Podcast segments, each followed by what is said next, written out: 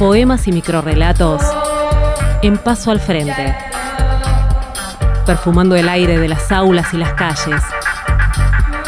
No para que todos sean artistas,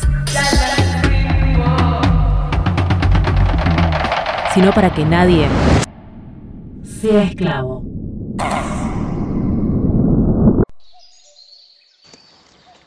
Hay un mar chiquito que me cabe en el bolsillo.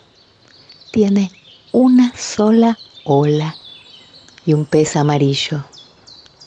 Es un mar para navegarlo en una cáscara de nuez o para mojarse los dedos del pie. Este mar, este poquito mar, parece un pañuelo, no tiene alta mar. Cuando cae la noche sobre la costa, el mar chiquito se duerme adentro de una ostra.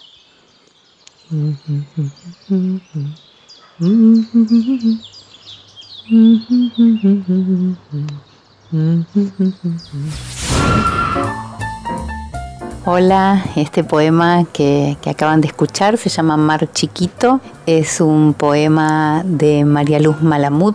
Eh, yo soy Claudia Estela, soy narradora oral y claro que estoy súper a favor de la escuela pública, porque la escuela en general, como bien dijo Graciela Montes y siempre está vigente, debe ser la gran ocasión. Y la escuela pública es especialmente la gran ocasión y la oportunidad para reparar las desigualdades que vienen desde la cuna.